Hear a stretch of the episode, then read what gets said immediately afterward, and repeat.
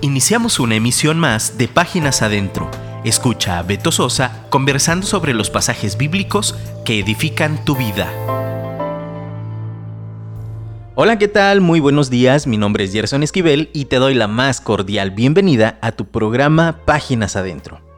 El día de hoy quiero saludarte, eh, deseo que no tengas tanto frío como si lo tengo hoy, pero bueno, eh, te pido de favor que te contactes con nosotros a través del WhatsApp de la Proverbia.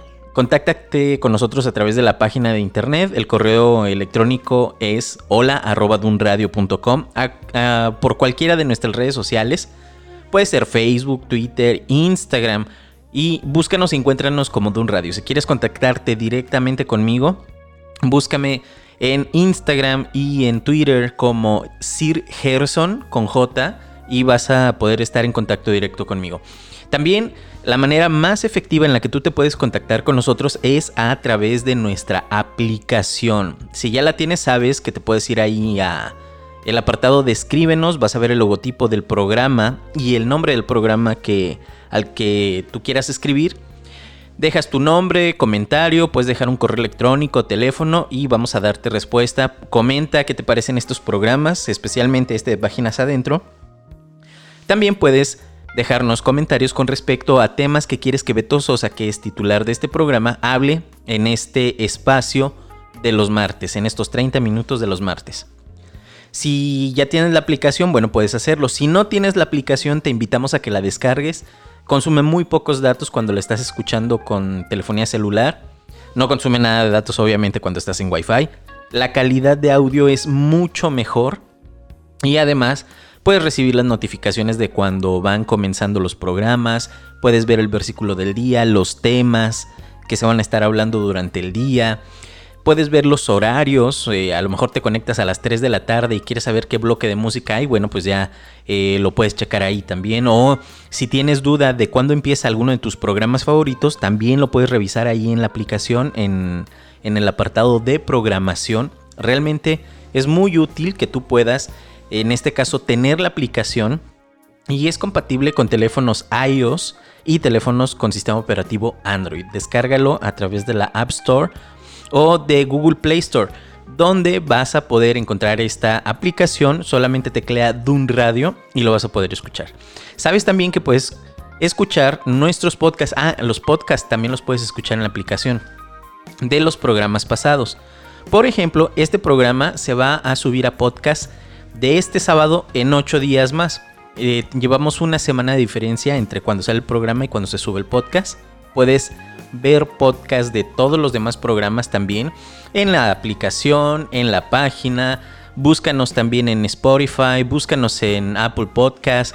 Realmente hay mucho, uh, muchos medios en los cuales tú puedes descargar, escuchar y compartir nuestro contenido que edifica tu espíritu. Y por último quiero mencionarles que a todos aquellos que ya están inscritos en nuestro canal de Telegram, se, ya se pudieron dar cuenta, aquellos que están inscritos en Telegram y en WhatsApp a la vez, se pudieron dar cuenta que enviamos un poco más de contenido eh, por Telegram, por nuestro canal de Telegram, además de que enviamos notificaciones toda la semana, enviamos la proverbia de lunes a domingo, que es algo que no se hace por WhatsApp.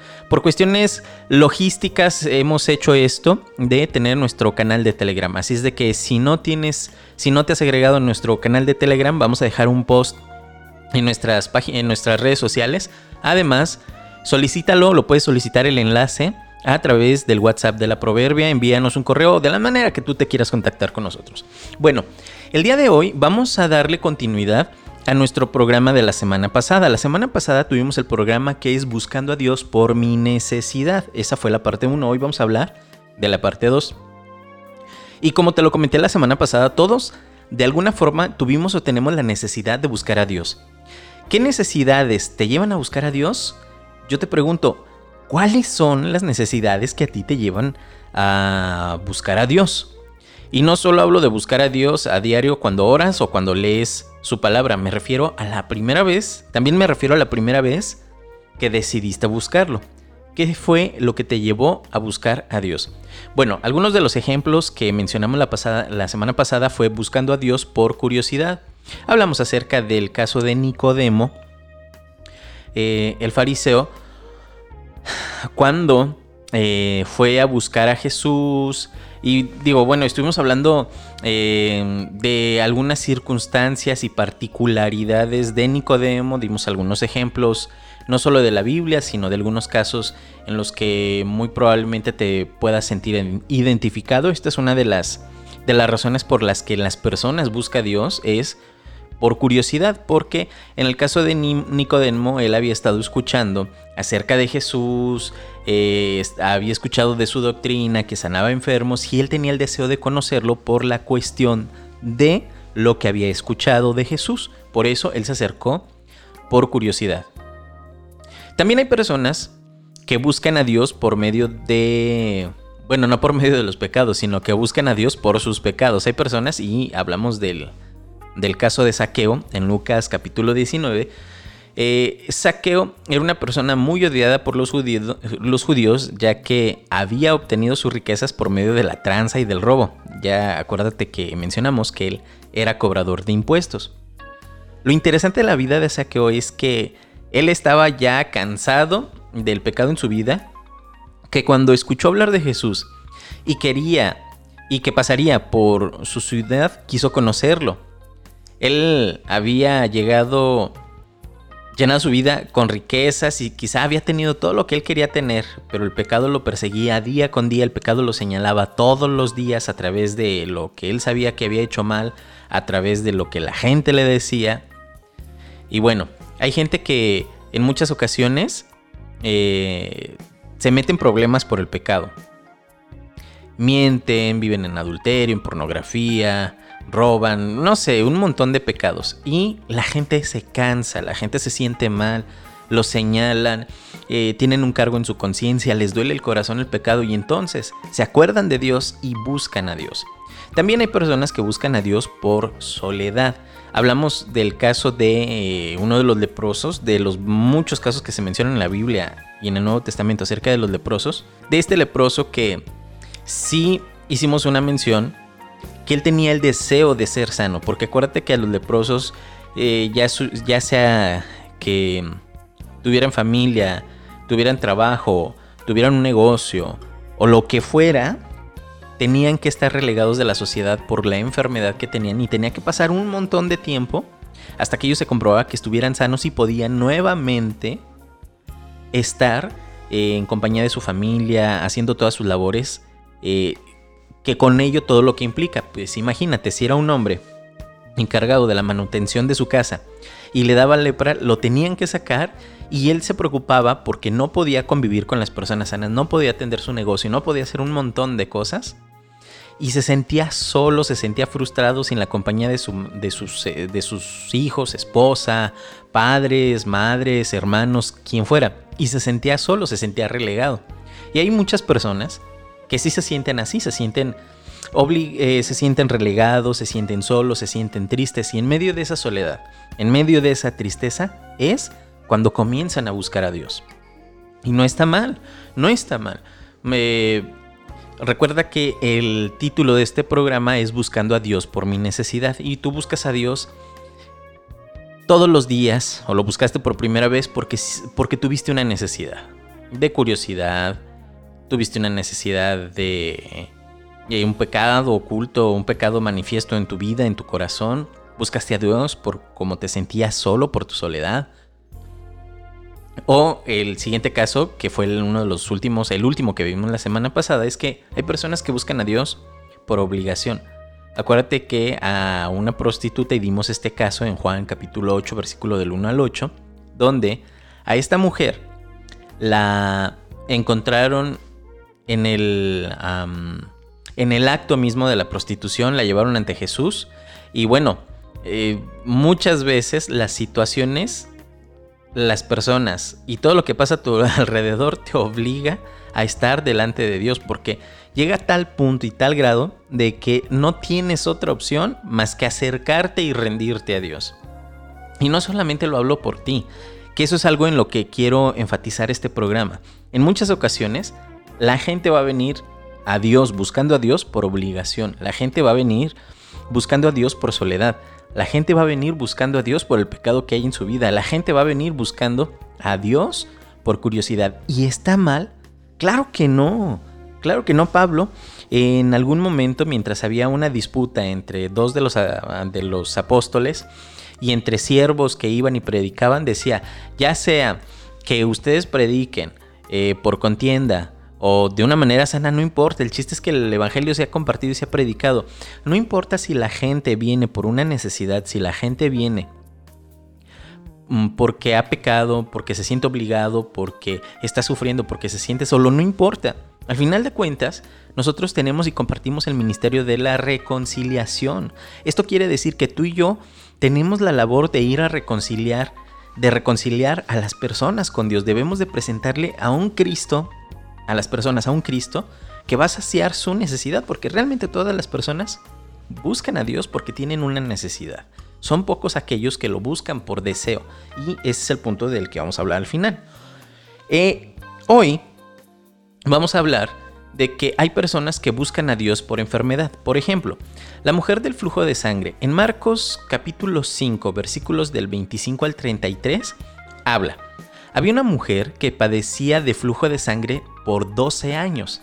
Había sufrido mucho a mano de muchos médicos y había gastado todo lo que tenía sin provecho alguno, sino que al contrario, había empeorado. Cuando ella escuchó hablar de Jesús, se llegó a él por detrás entre la multitud y tocó su manto, porque decía, si tan solo toco sus ropas, sanaré y al, instante la fuente de su sangre se secó y sintió, en, y sintió en su cuerpo que estaba curada de la aflicción. Enseguida Jesús, dándose cuenta que había salido poder de él, volviendo entre la gente dijo, ¿quién ha tocado mi ropa?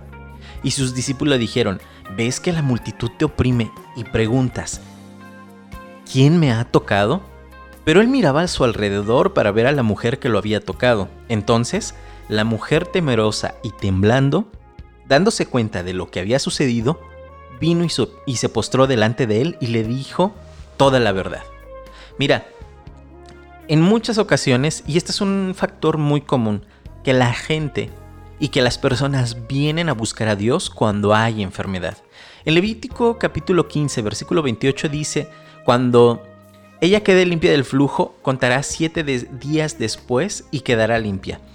Esta era una orden que Dios les había dado al pueblo de Israel y les decía que una mujer cuando tenía su periodo menstrual y cuando en este caso lo describe como que tenían su flujo, era el día de los días en los que tenía su flujo era inmunda y después, siete días después, todavía tenía que quedar fuera del campamento, no tener contacto con nadie o en su casa sola y no tener contacto con nadie debido a su flujo de sangre. Esta mujer padecía, según los historiadores, menorragia. Es un sangrado menstrual de más de 7 días y un promedio de 80 mililitros de sangrado por día durante el tiempo del periodo. Después de este tiempo, aún permanecía impura más menos alrededor de 15 días al mes, en donde no podía tener contacto con nadie por causa de no contaminarlos y vivía confinada a usar solo su ropa y algunos utensilios porque aún lo que ella tocara era considerado como inmundo. Ella vivió así por 12 años. Imagínate vivir 12 años de tu vida donde la mitad del mes te tienen confinada o confinado a un lugar donde estás tú sola por una enfermedad que tú tienes. Ella estaba tan cansada y sin dinero y, ya sin dinero por tratar de tener una cura.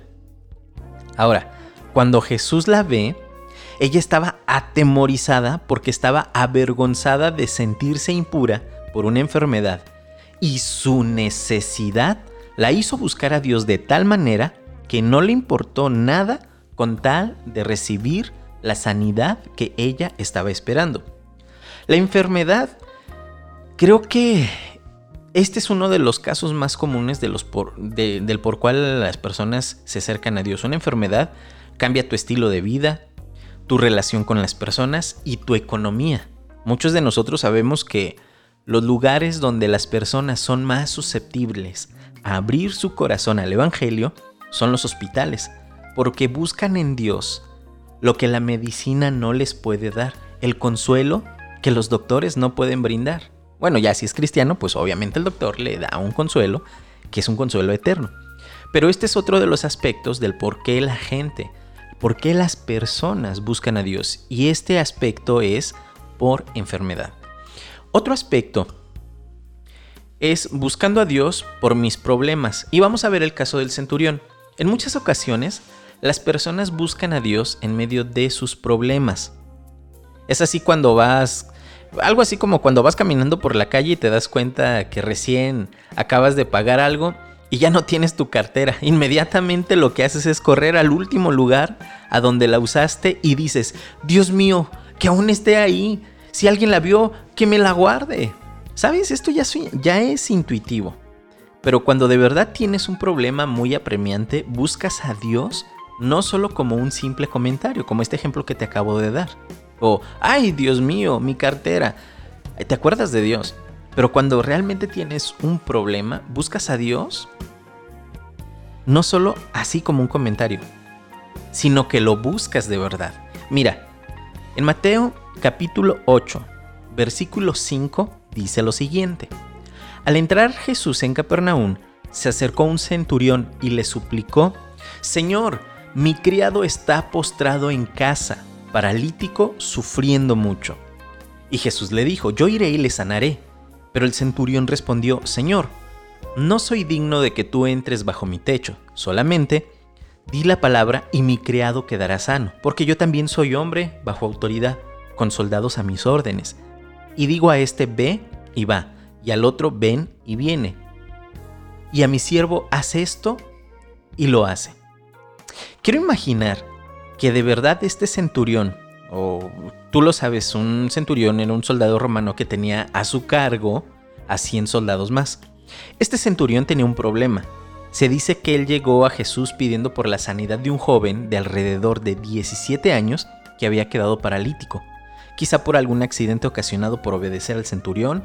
El centurión yo creo que se sentía responsable por la integridad del muchacho y es por eso que buscó a Jesús. Él tenía un problema. ¿Qué tipo de problema puede, qué tipo de problemas pueden tener las personas? Problemas en su economía, desintegración familiar, depresión, amargura, tristeza, falta de empleo, carácter, problemas causados por malas decisiones, infidelidad. Recuerdo el caso de la mamá de Carlos. Ella cuenta que el esposo la dejó a ella y a sus dos hijos, a Carlos y a Alondra. Sus hijos crecían con amargura en su corazón por causa de su padre. Y a la vez, era tan grande la necesidad que ella lo platica con lágrimas en sus ojos. Dice que al final de los tianguis, tú eh, sabes qué es un tianguis. Un tianguis es un. Eh, eh, es. Es una área donde muchos comerciantes independientes van y presentan sus productos en la calle, se establecen en distintos lugares de las ciudades, distintos días, y tú puedes ir a comprar, por ejemplo, lo más común son víveres, son eh, frutas, verduras, ese tipo de cosas, ropa, que los puedes encontrar a un precio más accesible. Ella dice que cuando los tianguis estaban recogiendo y ya se estaban preparando para ir, era tanta su necesidad que ellos iban a buscar a los tianguis el resto de las verduras que ellos encontraban y de las frutas y que lo trataban de hacer comestibles quitándole las partes malas, mayugadas o echadas a perder. Cuando ella vio su condición y la de sus hijos, pensó, ¿no es esto lo mejor que ellos pueden recibir y yo no puedo ofrecerles nada más? Así fue como Lourdes decidió buscar a Dios porque tenía un problema con sus hijos. No había de comer, no había dinero, no había salud, no había ninguna figura paterna, no había amor, no había un buen futuro para sus hijos, no había escuela. Ella clamó a Dios de tal manera que su clamor fue escuchado. Tenía un gran problema en las manos que ella no podía resolver. Y como ella, muchas personas, cuando ven sus problemas tan grandes, deciden buscar a Dios con la intención de recibir de Él la solución para sus problemas. Ahora Lourdes, Carlos y Alondra están en los caminos de Dios. Ella, por un problema que tenía, no, podía ofrecerles muchas cosas a sus hijos. Tenía un problema porque también, además de todo eso, estaba enfermo. Y ellos por obligación, porque su mamá los obligaba a ir a la iglesia. Ella buscó a Dios en medio de sus problemas. Y el día de hoy, ella ya cuenta con un negocio familiar donde ella puede invitar a sus hijos y llevarlos a comer a los mejores restaurantes si ella quiere, a donde quiera que ellos quieran estudiar, cualquier curso que, que ellos quieran tomar, ellos lo pueden tomar. Ellos tienen una vida plena, pero ella tuvo que rendir su vida y sus problemas delante de Dios. Hay personas que buscan a Dios también por esto. Voy a recapitular. Hay personas que buscan a Dios por curiosidad. Hay personas que buscan a Dios por sus pecados. Hay personas que buscan a Dios por su soledad. Hay personas que buscan a Dios por obligación. Hay personas que buscan a Dios por enfermedad. Hay personas que buscan a Dios cuando tienen problemas. Y por último, buscando a Dios por deseo. También dentro de las personas que buscan a Dios están aquellos que por deseo deciden buscar a Dios. Tal es el caso de Cornelio. En Hechos capítulo 10, versículo 1 y 2, dice lo siguiente. Había en Cesarea un hombre llamado Cornelio, centurión de la corte, llamada la italiana, piadoso y temeroso de Dios con toda su casa, que daba muchas limonas al pueblo judío y oraba a Dios continuamente. ¿Sabes? Cornelio era un centurión de la corte, así se llamaba, era una fuerza de élite de batalla formada por 600 soldados. Tenía poder, tenía dinero, también la capacidad de no rendir cuentas sino solo al gobernador de Roma. Aún así, él decidió por deseo buscar a Dios y rendirle su vida. Tanto es así que la Biblia registra a Cornelio como un hombre piadoso y temeroso de Dios, que lo buscaba en oración. Puede ser que Cornelio tenía o no tenía problemas, quizá tenía o no tenía enfermedad, quizás se sentía solo o quizá no, pero eso es algo que no lo movió a buscar a Dios, sino el deseo de estar con Él. ¿Conoces a alguien así? Yo sí conozco algún, algunas personas. Tengo un amigo Miguel, que él me decía que desde chico él buscaba ir al catecismo, ahora ya es cristiano, que desde chico él buscaba ir al catecismo, que él quería hacer su primera comunión y hasta decía, yo quería hacer, llegar a ser monaguillo, por aprender más acerca de Dios. Dice él que había en su corazón algo que no lo llenaba. Dice que también recuerda que cuando en la televisión pasaban las caricaturas, cuando él estaba chico, eh, las caricaturas que estaban de moda eran Massinger Z, Meteoro, Los Caballeros del Zodiaco y algunas otras caricaturas que me mencionó. Los Supercampeones, por ahí recuerdo que mencionó también. Pero él me dice, y esto me llamó mucho la atención, pero que de todas esas caricaturas que salían casi en los mismos horarios cuando él regresaba de la escuela, a él le encantaba ver, sobre todas estas, a él le encantaba ver una que a lo mejor tú te vas a acordar y se llamaba La Casa Voladora y el Superlibro. Esta es una... Son dos caricaturas que hablan de, de, la Biblia, son dibujos animados con historias de la Biblia.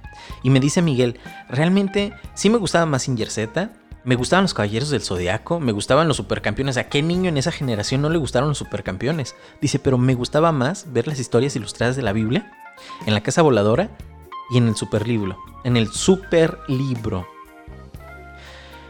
Dice, él me dijo que después eh, llegaron unas personas a su casa eh, a hablarles acerca de la palabra de Dios y que durante algún tiempo ellos estuvieron recibiendo esta enseñanza. Después, su mamá se encontró con una mujer que era cristiana y que iba a una iglesia aquí en Guadalajara. Dice que su mamá, por curiosidad, empezó a llevarlos a ellos, pero él por deseo de buscar a Dios iba a esa iglesia. Eh, le encantaba la alabanza, le encantaban las predicaciones. De hecho, él me comenta, dice, mira, eh, en esa iglesia era el momento de la alabanza y estábamos todos. Al momento de la predicación se llevaban a los adolescentes a un auditorio donde se les daban clases especiales para adolescentes, pero yo me quedaba en el auditorio principal donde daban clases a los adultos. Y la verdad es que yo me sentía fascinado con todo lo que el pastor en aquel tiempo nos enseñaba. Él es el caso de una de las personas que creo que busca a Dios por deseo, porque tenía hambre y sed desde chico. Él me comenta que tenía hambre y sed de buscar a Dios. ¿Sabes? No importa por cuál de las situaciones que yo te mencioné en el programa pasado o en este programa, tú tomaste la decisión de seguir a Dios. Pero lo importante es que Dios permitió estas situaciones para tener un encuentro contigo. No es que eres más o menos egoísta por buscar a Dios por deseo o por necesidad. Él te ama tanto que por la razón que fuera, Él te acepta.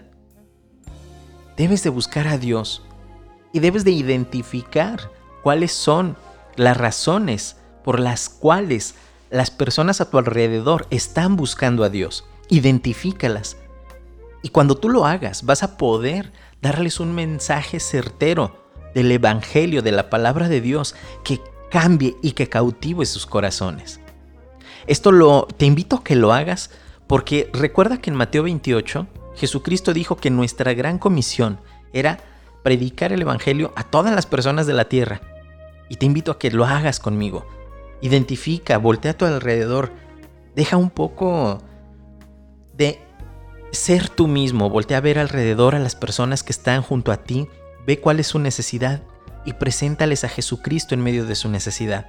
Que créeme, que si ellos deciden entregar su vida a Jesucristo, te lo van a agradecer aquí, pero te lo van a agradecer toda la eternidad. Yo soy Gerson Esquivel y te doy muchas gracias por escucharme el día de hoy y bueno, ya sabes, eh, Beto Sosa está contigo nuevamente en la próxima semana, el siguiente martes, en punto de las 11 de la mañana. Recibe saludos y bendiciones, escúchanos todos los días, música y contenido que edifica tu espíritu. Hasta luego. Escríbenos por WhatsApp 3335 890851 y déjanos un comentario. Te esperamos en nuestra próxima emisión.